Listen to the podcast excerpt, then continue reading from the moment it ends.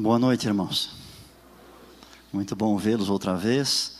Temos mais um tempinho aqui para estudarmos a preciosa palavra de Deus. Quando alguém cursa um doutorado em qualquer área do conhecimento humano, a coisa mais importante desse programa de estudos é uma tese que, como aluno, tem que preparar e defender diante de uma banca de doutores daquela área de estudo. Quando eu fiz doutorado faz alguns anos, eu escolhi preparar uma tese doutoral sobre a ira de Deus.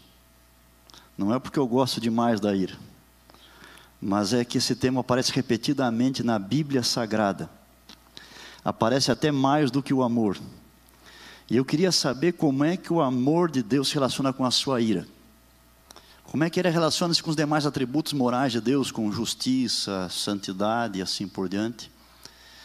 E quando alguém faz uma tese doutoral, ele vai gastar um bom pedaço da sua vida naquele estudo. Quanto a mim, eu tenho milhares de horas de relógio nesse assunto. Eu li tudo que a Bíblia fala sobre a de Deus. Eu li tudo que Ellen White fala sobre esse assunto. E estudei o que os grandes pregadores cristãos, líderes cristãos, através dos séculos, entenderam sobre a ira de Deus também. E nessa noite eu vou apresentar um resumo do resumo do resumo do assunto que eu havia pesquisado. Mas espero que ajude você na compreensão desse tema que para mim é muitíssimo importante. Os principais assuntos da Bíblia não vão ser adequadamente entendidos se nós não entendermos o suficiente sobre a ira de Deus. Nós não vamos compreender bem o amor de Deus, nem sua santidade, nem sua justiça, nem sequer a expiação, a propiciação, a salvação, o juízo de Deus, se nós não entendermos o suficiente sobre o assunto da ira de Deus. É claro que quando alguém está dando uma aula ou pregando, como eu faço aqui hoje, cada noite, os assuntos todos eles são muito maiores do que cabe dentro de, um, de uma aula ou de um sermão. E quando se fala ficam algumas perguntas, né, que infelizmente não dá para responder em, um sermão. E cada vez que eu falo aqui, eu sei que alguns têm perguntas aí que não foram respondidas, mas espero que aquilo que eu estou transmitindo para você o ajude na sua caminhada em direção ao reino de Deus. Quando nós lemos ou ouvimos a expressão a ira de Deus, isso causa um certo desconforto em nós, uma certa estranheza, porque parece estar contra o que nós imaginamos que seja o amor de Deus. Mas eu começo esse assunto explicando para você, usando uma ilustração. Imagine que aqui onde eu estou é o centro da igreja, estou bem no meio do corredor aqui, que aqui bem no alto houvesse uma corda, e ela parasse na minha frente, e no final dessa corda tivesse um peso pendurado. Ele está parado. Eu tomo esse peso então e eu caminho para cá uns dois metros. E eu solto esse peso. O que, que vai acontecer? Ele vai vir aqui até o centro e mais dois metros para cá. Se eu puxar esse peso quatro metros para cá e soltar, ele vai passar do centro quatro metros para lá. E se eu levar até o extremo e soltar, ele vai lá no outro extremo. Amém? A ilustração do pêndulo. Acontece que há muito tempo, entre os cristãos, por qualquer razão, em muitos lugares do mundo, foi muito enfatizado o inferno, o tormento, o castigo. Eles foram lá para um extremo. E certamente que você, em algum filme, televisão, de vez em quando viu aí uma cena de gente zombando de algum pregador que pregava sobre o inferno e da pregação dele. Estávamos lá num extremo, que estava errado. Só que o, o pêndulo ele se moveu, depois de algum tempo, e ele foi lá para o outro extremo. E quando você e eu nascemos, nós estamos aqui num outro extremo. Aquele estava errado, e esse também está errado. Nós na igreja só falamos praticamente em amor, bondade, compaixão, misericórdia, graça perdão. Nós quase não falamos nada mais sobre castigo, justiça, juízo, inferno, tormento, e ira. Então nós achamos, faz parte da nossa cultura hoje, inclusive cristã e adventista, que tem que falar só sobre amor. E se alguém falar um pouquinho diferente, a gente acha que está errado. Mas na Bíblia Sagrada, a mensagem de Deus, do Evangelho, não vai para nenhum extremo disso aí. Junta as duas coisas. Na Bíblia, frequentemente, nós temos a ira junto com o amor, no mesmo texto, na mesma página, no mesmo capítulo, às vezes, da Bíblia. E eu vou agora dar uma amostra grátis para você. Vamos olhar nossa Bíblia um pouquinho sobre isso? Então vamos começar aqui. Vamos ver vários textos. O primeiro é Isaías 1. Nós usamos muito Isaías 1 quando damos estudos bíblicos para alguém ou pregamos sobre perdão. Isaías 1, verso 18, diz assim: Vinde, pois, e arrazoemos, diz o Senhor, ainda que os vossos pecados sejam como a escarlata, eles se tornarão brancos como a neve. Ainda que sejam vermelhos como o carmesim, se tornarão como a branca lã. Aqui está falando do amor de Deus que perdoa, certo? Mas não pare aí, continue. Se quiserdes e me ouvirdes, comereis o melhor desta terra. Mas se recusardes e fordes rebeldes, sereis devorados à espada, porque a boca do Senhor o disse. Você tem aí nesse texto o amor, mas você tem também a ira. Vamos agora para o texto mais famoso e mais usado da Bíblia sobre o amor de Deus. Qual é? Vamos lá? João 3,16. João 3,16. Bom, então, todos sabem decor, não é? Porque Deus amou o mundo de tal maneira que deu o seu Filho unigênito, para que todo que nele crê não pereça, mas tenha vida eterna. Nesse mesmo capítulo, veja o último verso, 36. Por isso, quem crê no Filho tem a vida eterna. O que todavia se mantém rebelde contra o Filho, não verá a vida, mas sobre ele permanece o quê? Você está entendendo? Não diz que a ira vem, ela já está aí, ela, tá, ela permanece. Amor e ira no mesmo capítulo. Vamos um pouquinho adiante aqui agora. Romanos 2.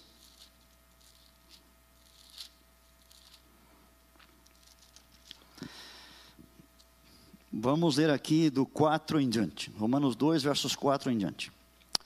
Ou desprezas a riqueza da sua bondade, tolerância e longanimidade, ignorando que a bondade de Deus é que te conduz ao arrependimento? Aí está falando do amor de Deus nas suas várias formas. Continua.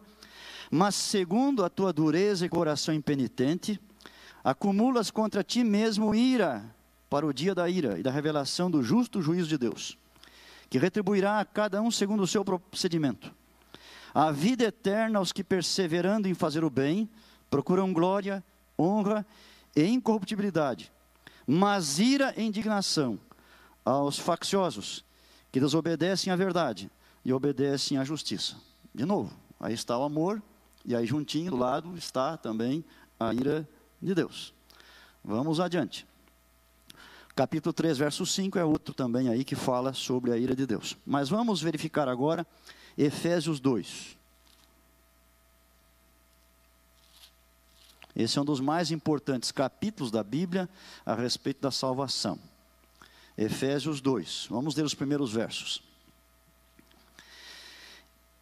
Ele vos deu vida, estando vós mortos nos vossos delitos e pecados, nos quais andastes outrora, segundo o curso deste mundo, segundo o príncipe da potestade do ar do Espírito que agora atua nos filhos da desobediência, entre os quais também todos nós andamos outrora, segundo as inclinações da nossa carne, fazendo a vontade da carne e dos pensamentos. Éramos por natureza filhos da ira. Isso significa, estamos debaixo da ira de Deus, como também os demais. Mas Deus, sendo rico em misericórdia, por causa do grande amor com que nos amou, Estando nós mortos em nossos delitos, nos deu vida juntamente com Cristo, pela graça sois salvos. De novo, aí está a ira e aí está o amor, nesse que é um dos principais textos do Evangelho, da Bíblia, a respeito da salvação. Isso é uma amostra, tem outros textos mais aí, que vemos as duas coisas juntas, mas eu vou usar só mais um, que é um resumo de todos. Veja o que está em Romanos 11. Romanos 11, versículo 22. Um versinho bem pequenininho. Só a primeira parte é suficiente. Romanos 11, 22. Considerai, pois, a bondade e a severidade de Deus. Ou traduzindo, considerai, pois, o amor e a ira de Deus. Essas duas coisas sempre andam juntas. Não se deve pregar o amor de Deus sem falar na ira, e nem pregar a ira sem falar no amor, porque as duas coisas andam juntas. Meus amados irmãos, se não houvesse pecado no universo, nós saberíamos muitas coisas sobre Deus, vários atributos. Nós saberíamos que Deus é onipotente, que Ele é onisciente, que Ele é onipresente, que Ele é eterno, que Ele é amor, que Ele é bondade, que Ele é justo, que Ele é sábio. Mas se não houvesse pecado no universo, nós não conheceríamos alguns atributos de Deus porque eles só se manifestam quando há pecado. Quando há pecado, eles não aparecem. Que atributos são esses? São pelo menos quatro: misericórdia, graça, longanimidade e ira. Esses quatro nós só sabemos que Deus possui, porque eles são reação de Deus ao pecado. Quando o pecado surgiu, Deus já agiu desta maneira destas maneiras aí.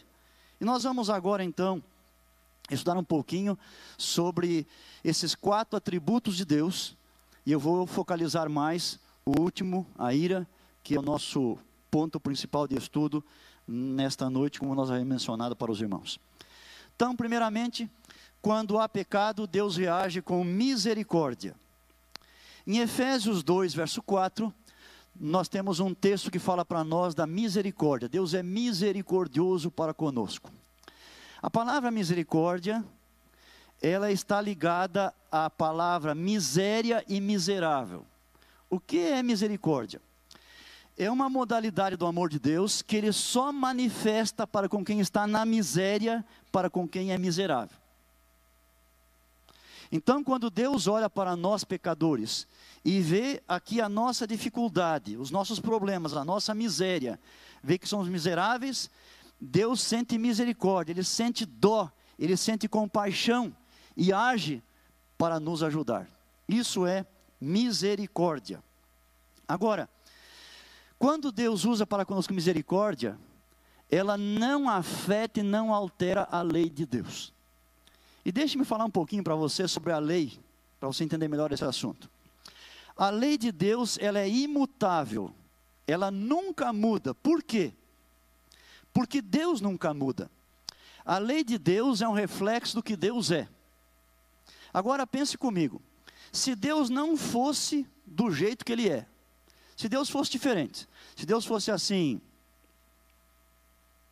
injusto, cruel, mentiroso, vingativo. Se a lei é um reflexo dele, como seria a lei para nós? Serás injusto, serás mentiroso, serás cruel, serás vingativo. Aí isso é que seria o certo. Porque a lei reflete para nós o que Deus é. Felizmente Deus não é assim. Deus é justo e amoroso, e por isso os mandamentos dele refletem essa justiça e esse amor em nossa vida. Agora, a lei de Deus não existe porque ele decidiu que fosse assim. Ela não brota da sua vontade, do seu desejo ou decisão. Ela brota, sim, da sua natureza, o que ele é. Por isso, como Deus nunca muda, ele é sempre perfeito, a sua lei também nunca pode mudar. E é interessante que a lei de Deus, ela tem um ponto específico sobre o pecado, que está registrado em Romanos 6, 23. O salário do pecado é o que? É a morte. Romanos 6, 23. Salário do pecado é a morte. Sempre que há pecado, não importa o seu tamanho, e ele tem tamanho, vimos outro dia. Sempre que há pecado, deve-se seguir a morte. O pecado é sempre acompanhado pela morte, que é o seu salário. Só que Deus, Ele nos vê em pecado, e Ele é misericordioso. Mas a sua misericórdia não pode alterar a sua lei. Então, o que, que Deus fez? Deus olhou para nós em pecado, a lei exige nossa morte, mas Ele é misericordioso. Então, Ele usa a misericórdia da seguinte maneira: Ele diz assim: Você tem que morrer, para sempre. Mas porque eu sou misericordioso, eu permito que haja um substituto. Vai haver morte, mas alguém morre por você e você pensa, puxa, mas que coisa tão bonita, que, que bênção é. Você fica feliz. E Deus diz assim: Você gostou? Eu tenho um segundo presente para você. Além de permitir que haja um substituto, deixa que eu arrumo um substituto para você. Você pensa, puxa, mas é verdade. Que, que adiantava ter um substituto se eu não conseguisse alguém? Se pudesse haver, mas ninguém quisesse ser. Agora Deus vai arranjar, mas que coisa boa para mim. E Deus olha para você e diz: Você está feliz? Eu tenho um terceiro presente para você. Além de permitir que haja substituto, e além de conseguir o substituto, eu vou ser o substituto. Eu vou aí, eu vou me tornar um de vocês. E aí eu vou receber sobre mim todo o seu pecado, a sua culpa, como se eu tivesse praticado e a morte que você merecia, então vou receber por você. Toda a pesquisa que eu fiz, milhares de horas sobre Deus, esse foi o ponto que mais me chamou a minha atenção.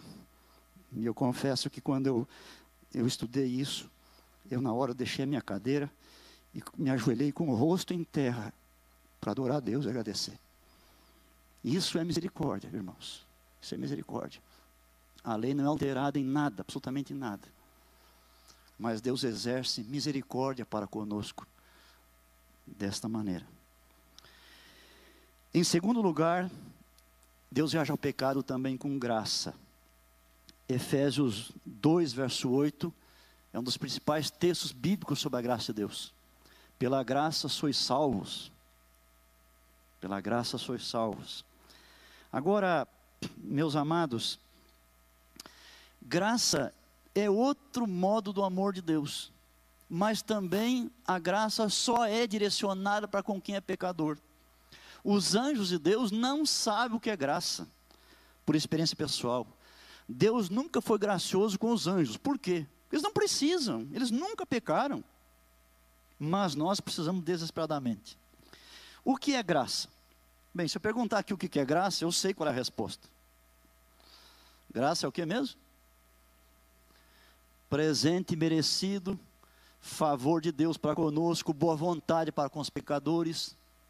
Essas são as melhores definições, ou as mais usadas. Isso é graça. Não merecemos nada porque somos pecadores, mas Deus é favorável a nós ainda. Mas deixe eu dizer para você que essa definição é a mais usada, até Ellen White a usa, ela é boa, mas não é completa. Porque graça não é só sentimento de Deus para conosco. Graça é também um poder energizante que sai de Deus e entra em nós e nos modifica. Não é só um sentimento que ele tem para com a gente quando nos vem desgraça em pecado. É um poder do seu amor tão grande que sai dele e entra em nós quando percebemos e nos muda e nos torna novas criaturas. Isso é realmente a graça de Deus. E amanhã o nosso assunto como anunciado vai ser sobre a graça. Amanhã eu só falo sobre a graça. Mas hoje é suficiente para você saber isto aqui: que graça é a boa vontade para conosco, mas é um poder que Deus nos dá para transformar a nossa vida. E somente nós, pecadores, é que recebemos a graça de Deus. Em terceiro lugar, Deus reage ao pecado com longanimidade. Um dos atributos de Deus é que ele é longânimo. Vários textos bíblicos trazem essa informação. E um deles é Êxodo 34, verso 6. O que significa ser longânimo? Essa é uma palavra que a gente não usa no nosso bate-papo cada dia com os amigos. A gente passa, às vezes, o, o, dia, a semana, o mês, o ano, nunca usa essa palavra longânimo, longanimidade. O que, que é isso? Tem a ver com longo. Longânimo é longo ânimo, ou, se você quiser, longa paciência. Tá? Você já ouviu falar em gente com pavio curto? Já, né? Você conhece alguns aí. É, como é uma pessoa com pavio curto?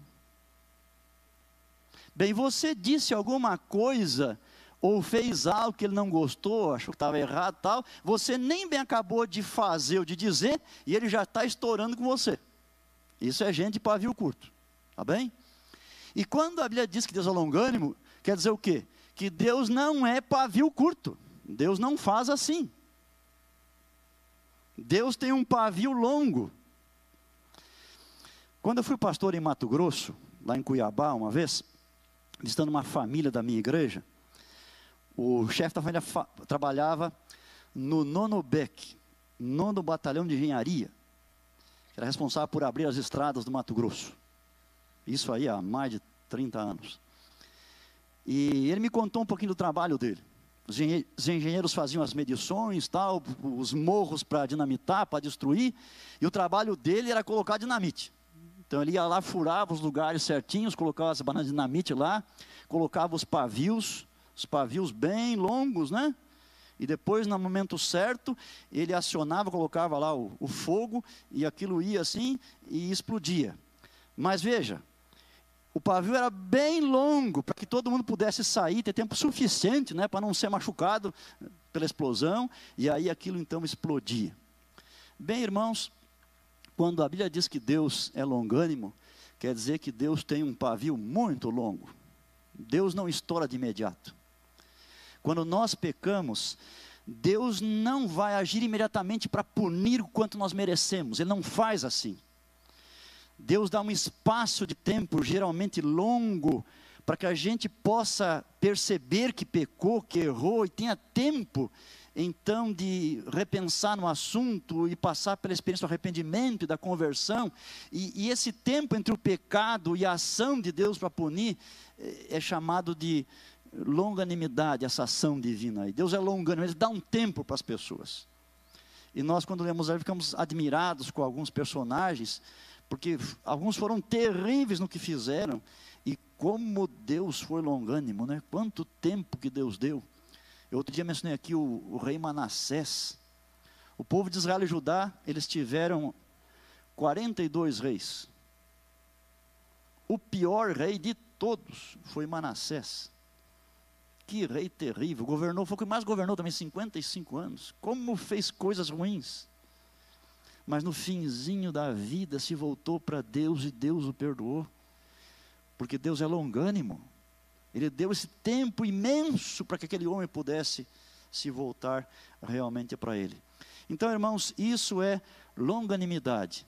É o adiar o tempo de agir contra o pecado de modo definitivo, para que a gente possa se arrepender e se voltar para Ele. Mas agora chegamos ao foco da nossa mensagem. Deus reage ao pecado com ira. Ira de Deus é sempre reação. Vou repetir. Ira de Deus é a sua reação. Reação contra quê? Contra o pecado. Me acompanhe aqui agora em alguns textos. O primeiro deles é Romanos 1, 18.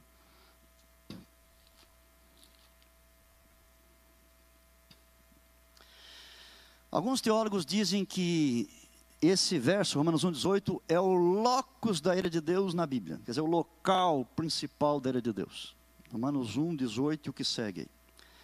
Aqui diz assim: a ira de Deus se revela do céu contra toda impiedade e perversão dos homens que detêm a verdade pela injustiça. Você percebeu o que vem antes do que eu li? O que, que está antes do que eu li ali? Verso 17, o que, que diz? A justiça de Deus se revela no Evangelho, boas novas, né? de fé em fé. Como está escrito, o justo virá por fé. Aí está o Evangelho. Mas do ladinho aí está o quê? Aí está a ira. Agora, no verso 18 que nós lemos, diz que Deus se revela. No original se revela é continuamente, o tempo todo está se revelando, é Deus, nesta hora, o tempo todo. Contra quê? Duas coisas: impiedade e perversão. O que, que é impiedade? Impiedade são pecados nossos contra Deus. Quando pecamos contra Deus, transgredimos os primeiros quatro mandamentos da lei de Deus, isso é uma impiedade. E a outra palavrinha que aparece aqui, perversão, são os pecados cometidos contra os homens. Transgressão dos outros seis mandamentos e outros mais que aparecem também aí no Novo Testamento, que tem a ver com nossos relacionamentos humanos aqui. Então, o pecado do homem, sua impiedade, sua perversão é que atraem a Deus. Ela é uma reação contra estas coisas.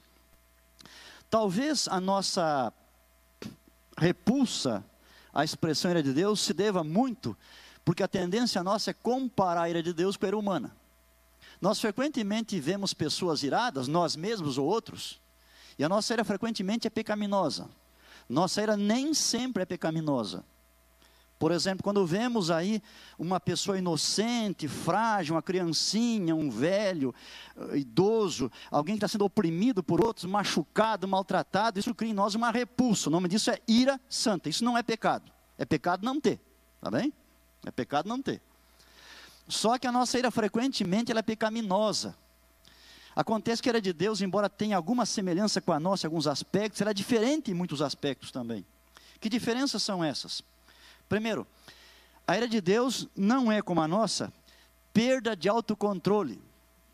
Ele é racional, é pensado, é coerente.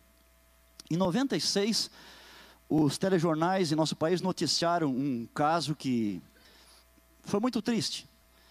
Um homem possuía a sua família, um filhinho bem pequenininho, ele tinha um Doberman também, e um dia o Doberman avançou no garotinho e morre, mordeu o rosto do menininho, tirou um pedaço fora. Aquele homem, quando soube, veio para casa depressa, estava muito irado. Ele pegou o Doberman, levou lá para a rua, mas antes disso ele pegou o revólver na sua casa, encheu de balas, e lá na rua ele deu vários tiros e matou aquele Doberman, num acesso de raiva. Acontece que um dos tiros acertou um outro garoto que passava na rua. Veja. A nossa ira frequentemente é irracional, não é pensada, ela vai de repente. Acontece assim uma explosão. A ira de Deus nunca é assim. Ela é sempre racional, pensada, coerente, planejada. A nossa ira frequentemente é apressada, mas a ira de Deus é tardia. Salmo 145, e eu quero ler aqui com você. 145, verso 8. Benigno e misericordioso é o Senhor, tardio em irar-se e de grande clemência. Então, um aspecto nós já vimos chamado longanimidade, né? Deus tem longo ânimo, ele não é apressado para se irar. A ira de Deus também nunca é injusta. Ela é sempre justa. Isso é muito importante. Quando um juiz aqui na terra, por mais íntimo que ele seja, ele vai julgar um caso, ele depende do que para julgar? Das informações. Porque o juiz não estava lá, ele não viu, ele não ouviu, ele não percebeu nada. Então pessoas vêm, testemunhas, os laudos, informações todas, e ele tem que então dar o veredito baseado naquilo que veio para ele. Mas no caso de Deus, não. Em todos os casos, Deus sempre estava lá, Deus sempre viu, Deus sempre ouviu, e mais do que ver e ouvir, Deus lia o coração, a motivação das pessoas. E por isso, então, quando Deus manifesta a ira, ela é absolutamente justa. Há dois tipos da ira de Deus em relação às punições. Dois tipos. Primeiro, as punições podem ser consequências naturais do pecado da pessoa. Aquela ideia, plantou, vai colher. Então, uma pessoa que tem uma vida imoral, uma vida desregrada, promíscua, ele está plantando alguma coisa. Vai colher o quê? Doenças venéreas. E daí, isso é ira de Deus na Bíblia. é uma consequência natural do pecado dele. Ele fez, ele recebeu. Ele plantou, ele colheu. Isso na Bíblia é ira de Deus também. Mas tem um problema. A ira de Deus não é só sempre consequência natural do pecado. Também é uma intervenção de Deus na história da pessoa, da cidade, do povo, enfim, para exercer uma punição que não é consequência natural. Então nós temos vários exemplos na Bíblia. Dilúvio. Dilúvio não aconteceu por acaso, não é consequência natural. Deus disse: Vou destruir, e Deus criou todas as condições para que viesse aquela imensa enchente e destruísse a humanidade. Sodoma e Gomorra destruídas por fogo. Não foi consequência natural. Deus planejou aquilo, Deus mandou diretamente do céu aquilo. Você tem também as dez pragas do Egito e tantos outros exemplos da Bíblia. Então eu repito para enfatizar: a ira de Deus pode vir como consequência natural do nosso pecado, mas tem como punição, intervenção de Deus enviando uma punição. Algumas vezes Deus permite e outras ele age. Aqui é um outro erro que alguns têm.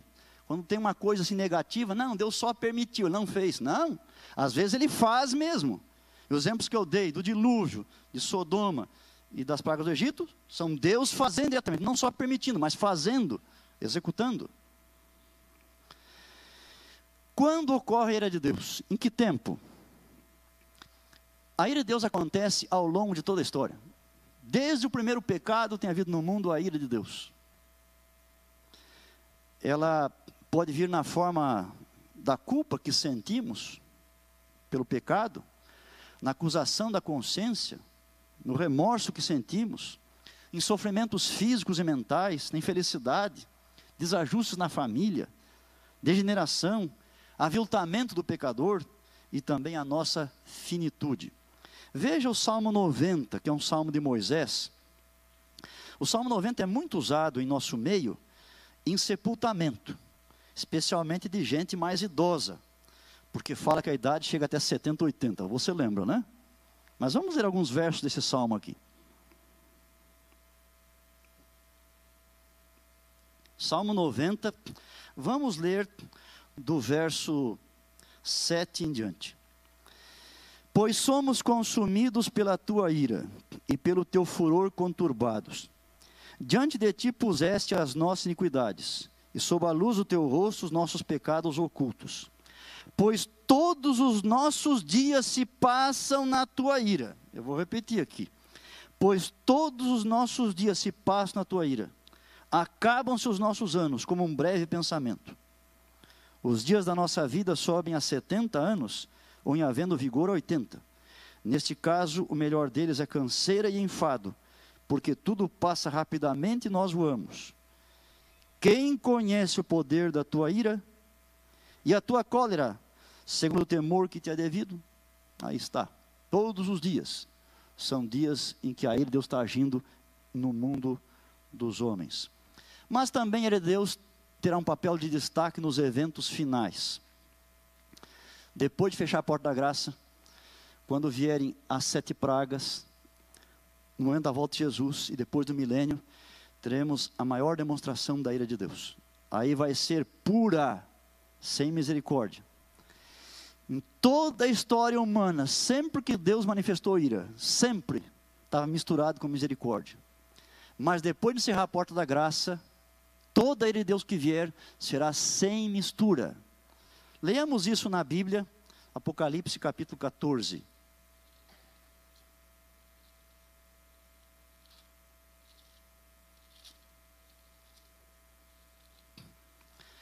14, verso 9 os seguintes. É a mensagem do terceiro anjo, que para nós adventistas é muito importante.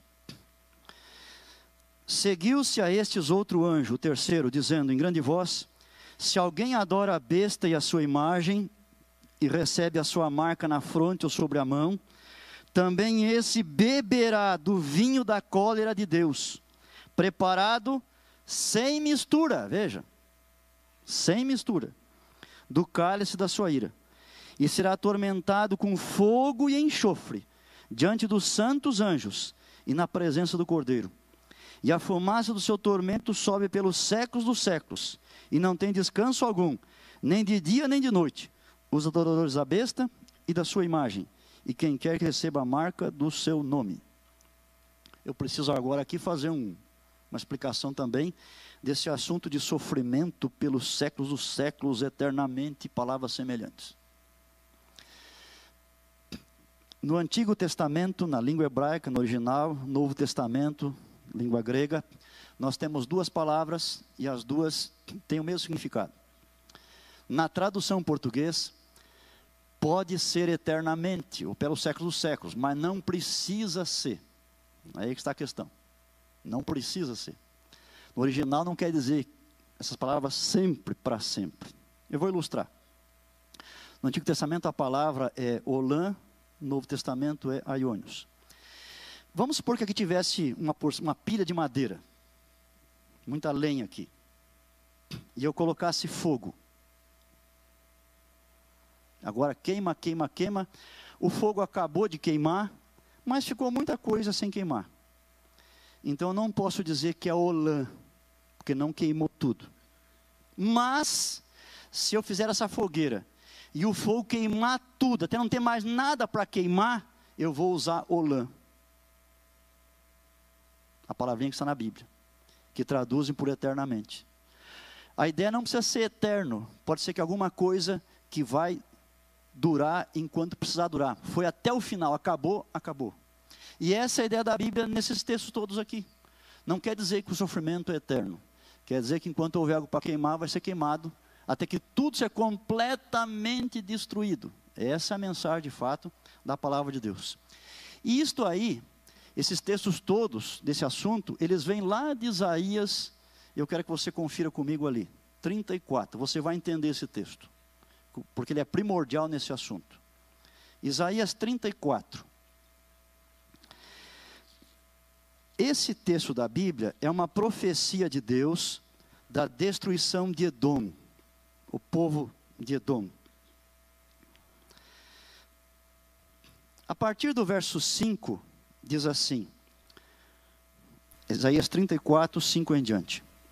Porque a minha espada se embriagou nos céus, eis que para exercer juízo desce sobre Edom, e sobre o povo que destinei para destruição e aí continua falando sobre esse assunto.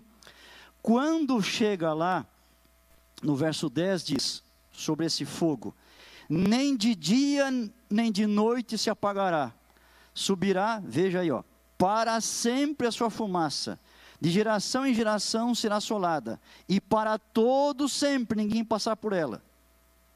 Então você, se fosse aqui eternamente, estaria queimando até hoje, certo? Mas aqui você vê na sequência vários animais morando ali, porque o fogo acabou. E eles estão voltaram a morar no lugar, sem nenhum problema. Veja aí no verso 11. Mas o pelicano e o ouriço a possuirão, o e o corvo habitarão nela, e até o verso 15 tem vários outros animais aí também. Então, o para sempre o fogo é até que queime tudo, queimou tudo, acabou. Essa é a ideia do texto, e não quer dizer eternamente sem fim. Tá bem? Adiante. Se essa doutrina do fogo eterno fosse verdadeira, olha o que, que ia acontecer. As pessoas estariam vivas, sofrendo tormento o tempo todo, e enquanto sofrem, o que, elas fariam? Blasfemariam de Deus, porque estão sofrendo. E enquanto sofre, o pecado vai o quê? Vai aumentando cada vez mais. E nesse caso, nunca o universo voltaria a ser o quê? Perfeito de novo. Perfeito de novo. Sempre haveria pecado que haveria pecado. Nunca. Então o plano que Deus fez para salvar a humanidade todo nunca chegaria a um final. Então essa doutrina eh, de fogo eterno, ela não tem nenhum cabimento. Ela não combina com a palavra de Deus. Um dia tudo vai ter fim. No Apocalipse, quando o livro está terminando, ele menciona que um dia no universo todas as criaturas, irmãos, dos céus e da terra, em todo o universo, vão estar fazendo o quê? Glorificando e louvando a Deus. O plano para restaurar, restaura realmente tudo. E pecado e pecadores para sempre deixam de existir. Em Apocalipse 5, verso 13, você tem esse louvor aí. Agora, nesse assunto de ira, Deus também usa instrumentos para manifestar a ira. Como é que ele faz isso? E eu vou citar para vocês aqui agora. Primeiro, algumas vezes Deus usa seus anjos, os anjos bons, para punir pessoas. Lá no Egito, na décima praga, Deus mandou um de seus anjos e ele matou os primogênitos. Quando Senaqueribe cercou Jerusalém com um exército imenso, Deus mandou um anjo que numa noite, esse anjo bom fez o quê? Matou 185 mil assírios. No Novo Testamento, livro de Atos, um Herodes, Herodes são vários, uma família de Herodes, nenhum prestava, mas um deles, ele condenou Tiago, irmão de João, à morte, e Tiago foi morto. O primeiro discípulo a morrer foi Tiago. E dias depois ele mandou prender, Pedro, para matar Pedro também. Colocou lá numa, numa prisão, numa rocha, com três portões e com guardas em cada portão, e ainda guardas acorrentados junto a Pedro. E o que, que o anjo fez? soltou Pedro. E depois Deus mandou um anjo para Herodes. O anjo tocou em Herodes e Herodes morreu em terríveis dores. A irmã White diz o seguinte: foi o mesmo anjo. O mesmo anjo que libertou Pedro foi lá e colocou o dedo em Herodes para puni-lo. Então Deus usa seus anjos para punir, para enviar a sua ira. Algumas vezes Deus usa anjos maus também. Opa! Não há nenhuma parceria entre Deus e Satanás de modo nenhum. Mas funciona assim. Com uma pessoa, uma cidade, um povo. Deus mostra que está errado.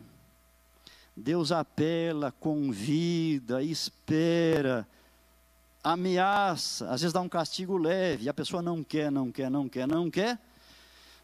Deus assim, você não quer? Fui. O que, que Deus faz? Deus se afasta. E quando Deus se afasta, o que, que o diabo faz? Toma conta, inferniza a pessoa e faz gato e sapato. Isso na Bíblia também era de Deus. Porque Deus se afastou, não quis, Deus se afastou. E o diabo toma conta. Então, algumas vezes Deus vem através do que o diabo faz também aí as pessoas.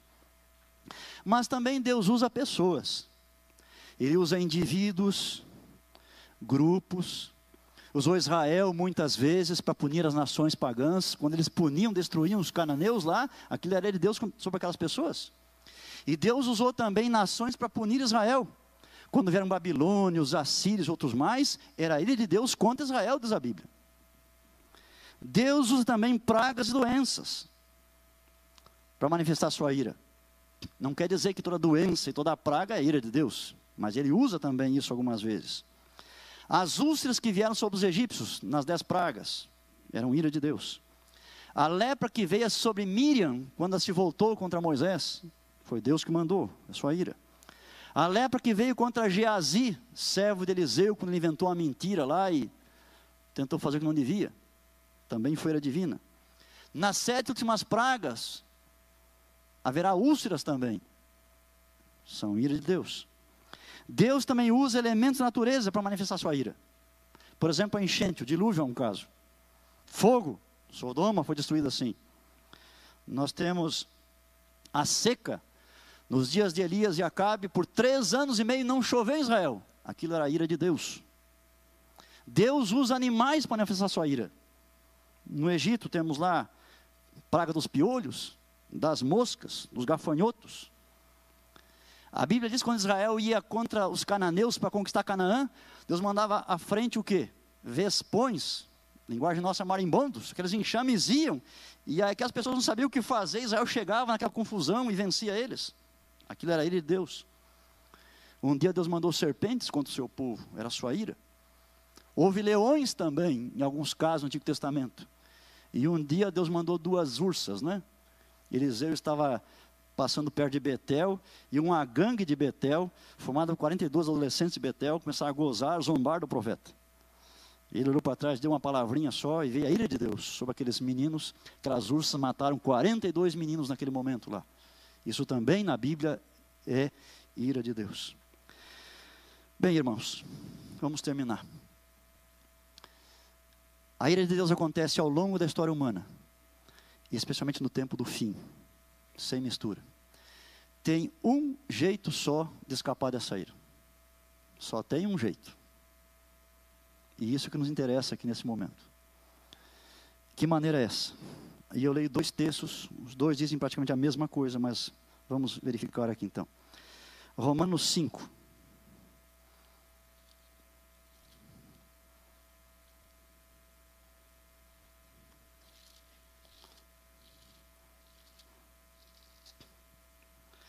Romanos 5, verso 9. Podemos ler o 8 também. Mas Deus prova o seu próprio amor para conosco pelo fato de ter Cristo morrido por nós, sendo nós ainda pecadores. Logo, muito mais agora, sendo justificados pelo seu sangue, seremos por ele salvos da, da ira. E outro texto está em 1 Tessalonicenses, no capítulo 1. 1 Tessalonicenses 1, no verso 10. E para guardardes dos céus o seu Filho, a quem ele ressuscitou dentre os mortos, Jesus, que nos livra da ira vindoura. Então aprendemos nessa noite que Deus reage ao pecado.